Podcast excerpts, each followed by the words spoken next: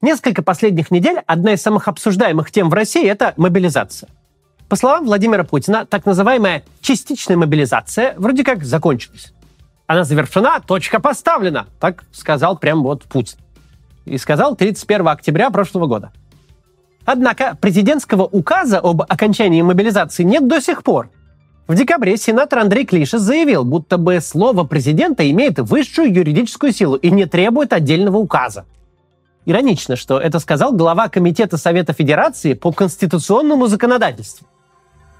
Администрация президента точки зрения сенатора Клишеса не разделяет.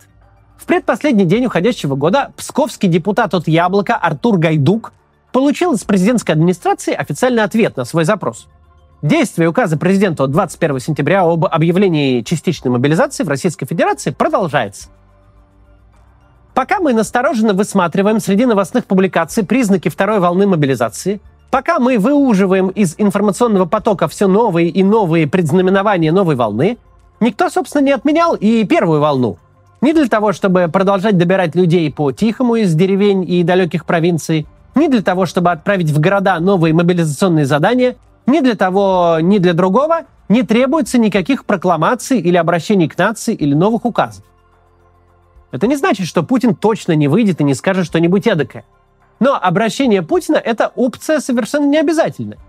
Более того, если власть решит, что ей выгоднее всего тихонько отправлять на смерть людей из российской глуши, в надежде, что остальная Россия этой трагедии попросту не заметит, в этом случае открытое обращение президента только повредит.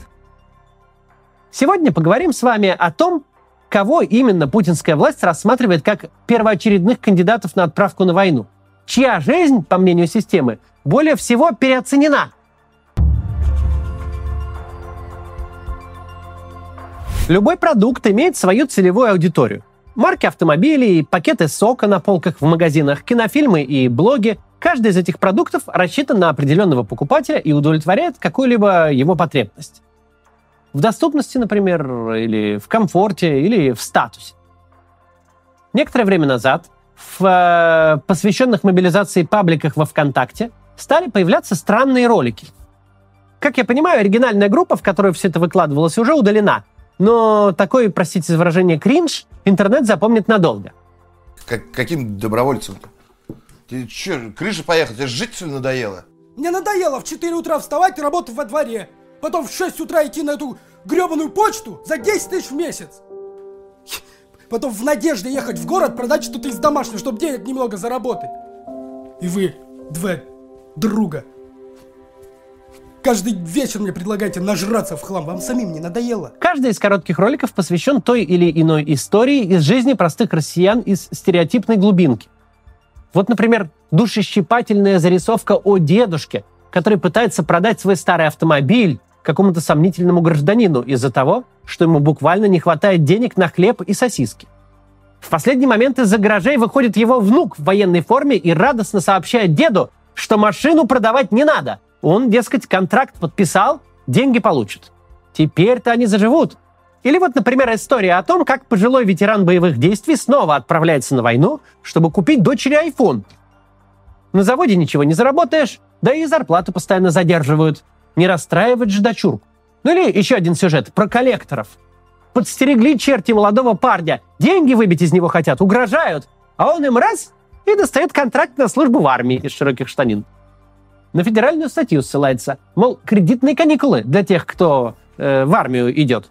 Никаких больше долгов, кроме долга Родине. И такой абсурд повторяется из раза в раз, из ролика в ролик. Войну продают как панацею от любых жизненных неурядиц.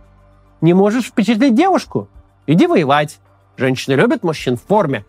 Достала бессмысленность собственной жизни, жадный начальник и полное отсутствие перспектив?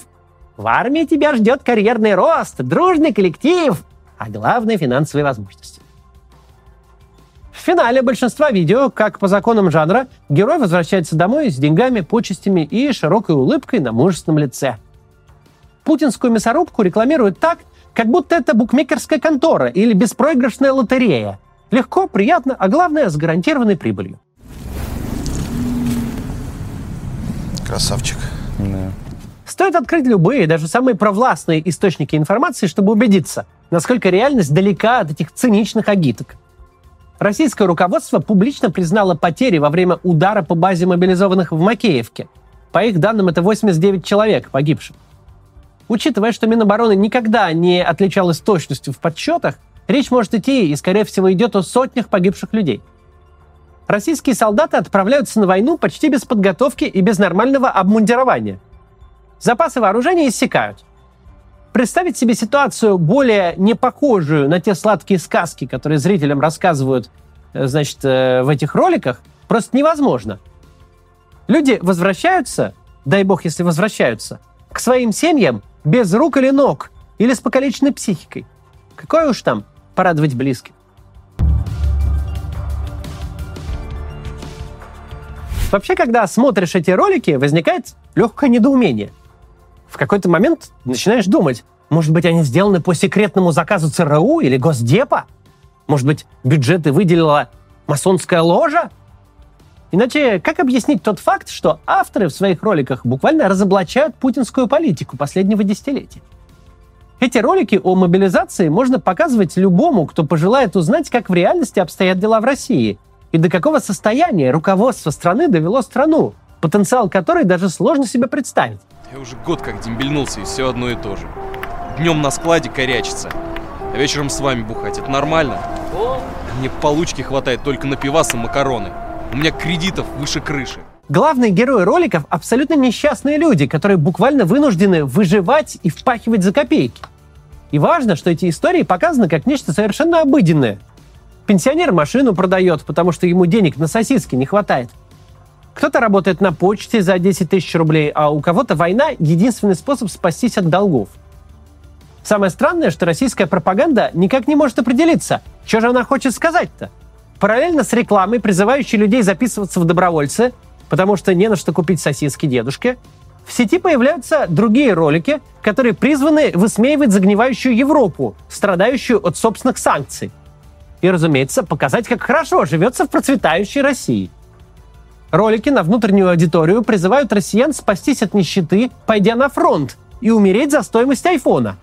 А на экспорт идет, например, реклама иммиграции в Россию где одной из достойных причин называют водку. This is Russia.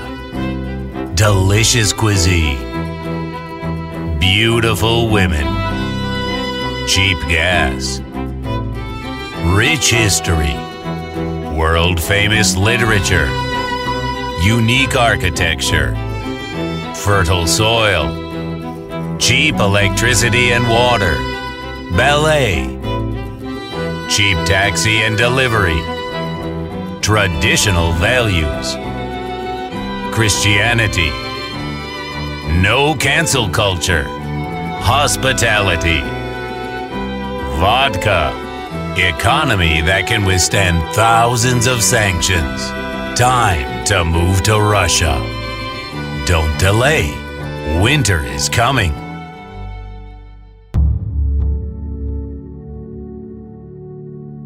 В начале этого видео мы с вами говорили о целевой аудитории.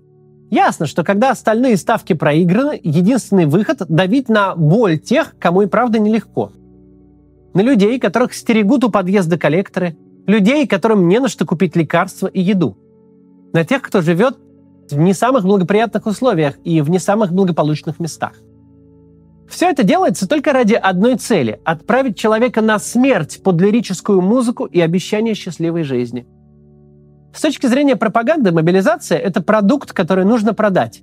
Нужно обязательно отыскать целевую аудиторию, которая еще может его купить.